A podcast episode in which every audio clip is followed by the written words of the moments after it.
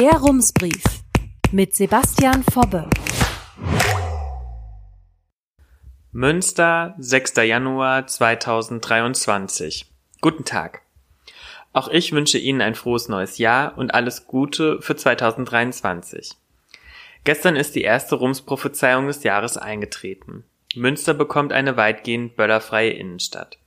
Die Nacht des 31. Dezember 2023 soll ruhiger werden als die vergangene Silvesternacht. Dazu möchte die Stadt Verbotszonen für Feuerwerk in der Altstadt einrichten.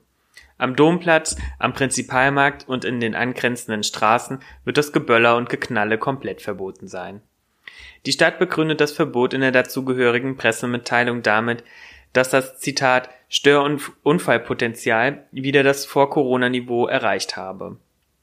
Außerdem brauche es mehr, Zitat, Aufklärung über die Gefahren von Pyrotechnik, insbesondere in Verbindung mit erhöhtem Alkoholkonsum. Das hört sich doch alles recht vernünftig an. Silvesterraketen sind sehr laut und können eine Gefahr für Menschen und Tiere sein. Und sie verschmutzen die Innenstadt. Deshalb verbieten wir die Raketen.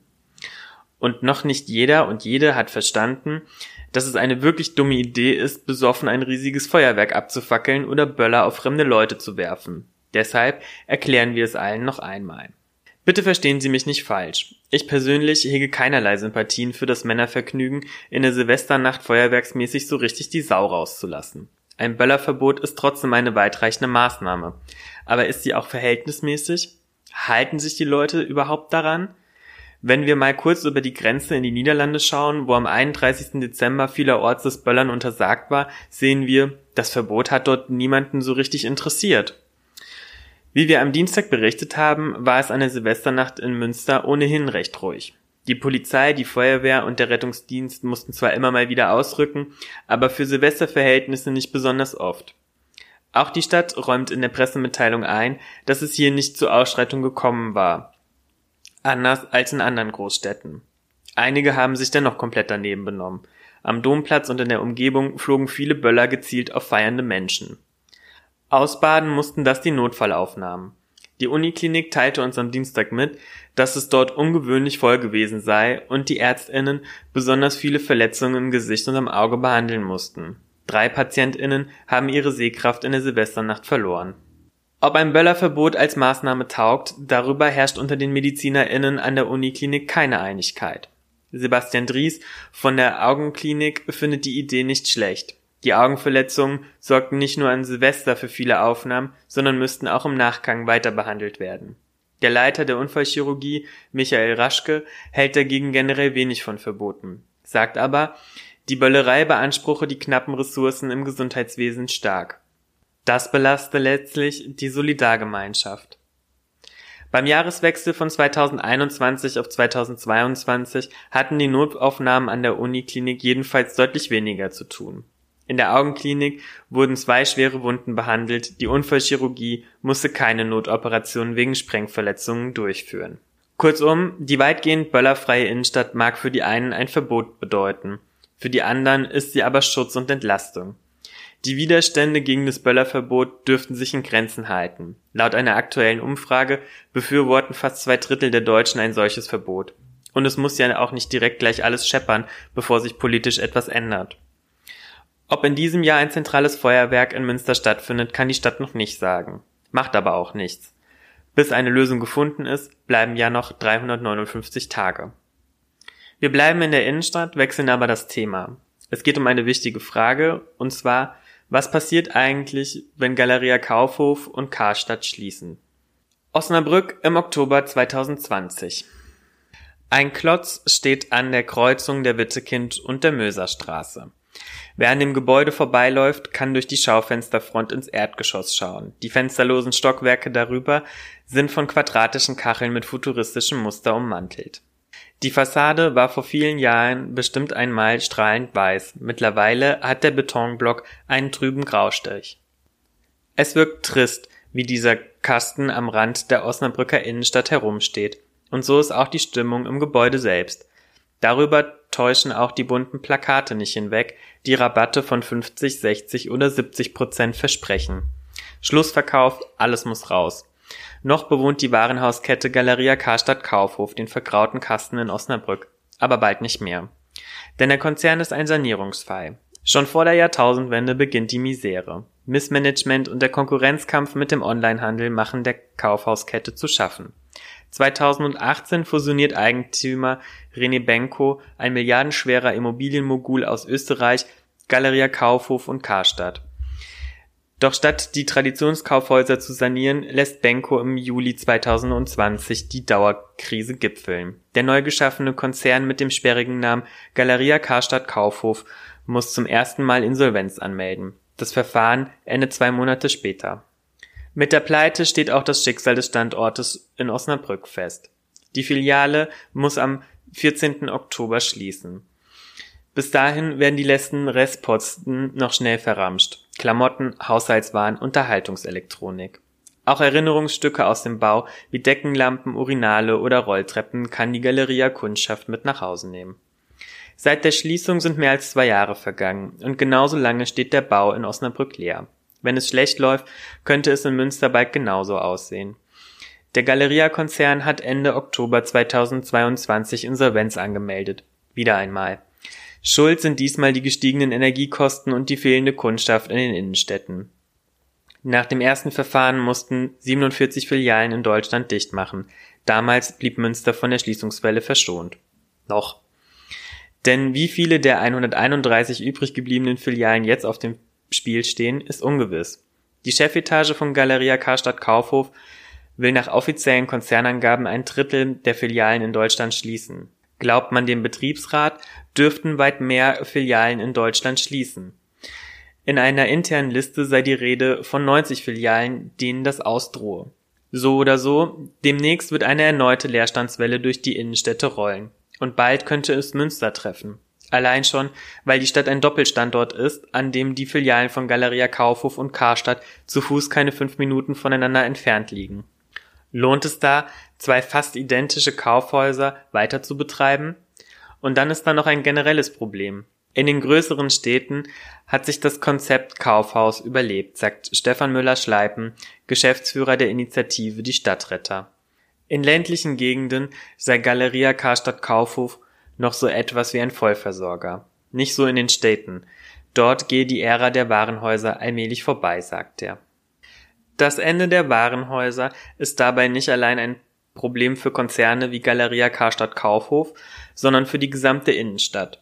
Schließt ein Kaufhaus, könnte das Pleiten von benachbarten Geschäften nach sich ziehen. Denn mit dem leeren Warenhaus bricht in vielen Innenstädten die Kundschaft weg. Beobachten kann man den um sich greifenden Leerstand in Bottrop. Seit vor sechs Jahren dort eine Karstadt-Filiale zugemacht hat, verödet die Fußgängerzone, die großen Ketten ziehen einfach weg. In Bottrop kann man eine Stadt ohne Douglas, Christ und bald auch H&M besichtigen, lästert der Lokalblock Ruhe Barone. Diese Leerstandswellen zu durchbrechen, sei die größte Aufgabe, die in Zukunft auf die Innenstadt zukomme, sagt Müller-Schleipen. Aus diesem Grund hätten sich die Stadtretter zu Beginn der Corona-Krise 2020 gegründet. Sie wollen Konzepte erarbeiten, die den Dominoeffekt nach einer Kaufhausschließung abwenden und die Innenstädte am Leben halten. Denn das Problem ist, die Städte erarbeiten oft Insellösungen, sagt Müller-Schleipen. Sie schauten sich viel zu selten an, wie andere Städte auf den Leerstand reagieren. Deshalb wiederholen sich einige Fehler unbewusst. Was sollte Münster also am besten tun, sollte Galeria Karstadt Kaufhof hier eine oder beide Filialen schließen? Stefan Müller-Schleipen sagt, das Problem fange schon viel früher an. Nur sehr wenige Städte und Gemeinden in Deutschland bereiteten sich auf Leerstand vor.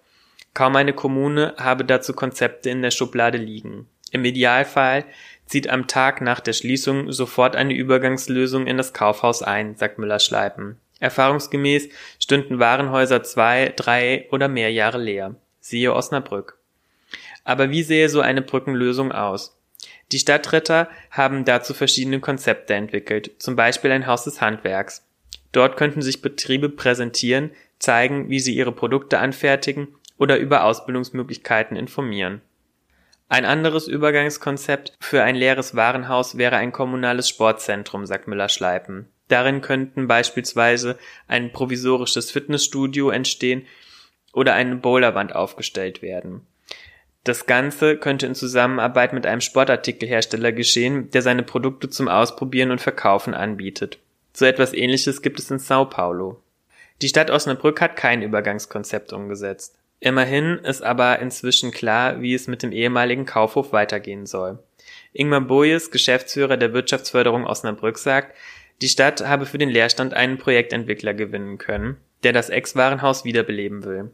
Das Osnabrücker Ding, so der Name des Projekts, soll 2024 fertig sein und verschiedene Angebote beinhalten. Cafés und Geschäfte im Erdgeschoss, Büro- und Praxisflächen in der dritten Etage sowie eine Mobilitätsstation und Lagerräume im Untergeschoss. Dazwischen sei Platz für Events, E-Sports und Coworking Spaces, sagt Bojes.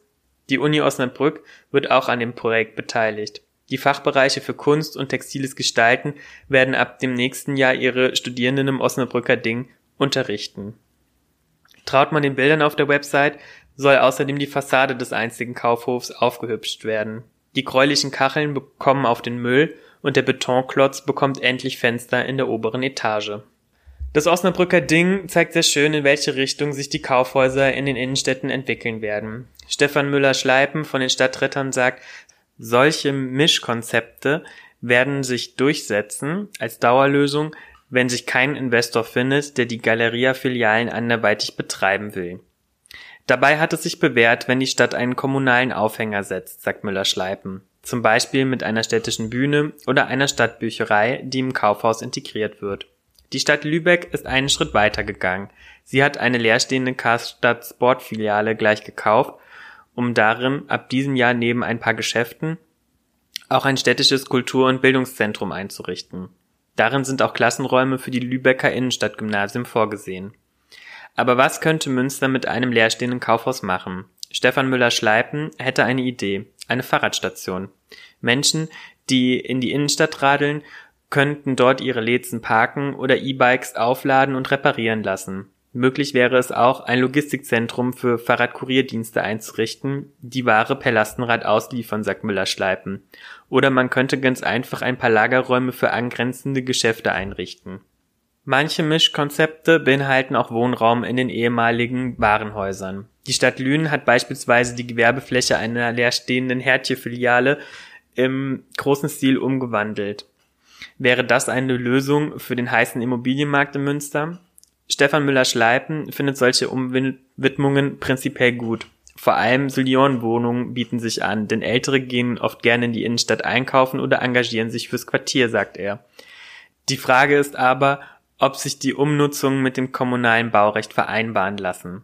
Und nicht jede Kaufhausfiliale ist zum Wohnen geeignet, sagt Müller-Schleipen. Die Immobilien seien oft sehr alt und müssten deshalb erstmal energetisch saniert werden. Ein teurer Umbau. Dazu kommt, die Stadt verlöre mit der Umwidmung von Gewerbe in Wohnraum Einnahmen aus der Gewerbesteuer. Und überhaupt, entsteht in der Innenstadt bezahlbarer Wohnraum, insgesamt also eher eine aufwendige Lösung.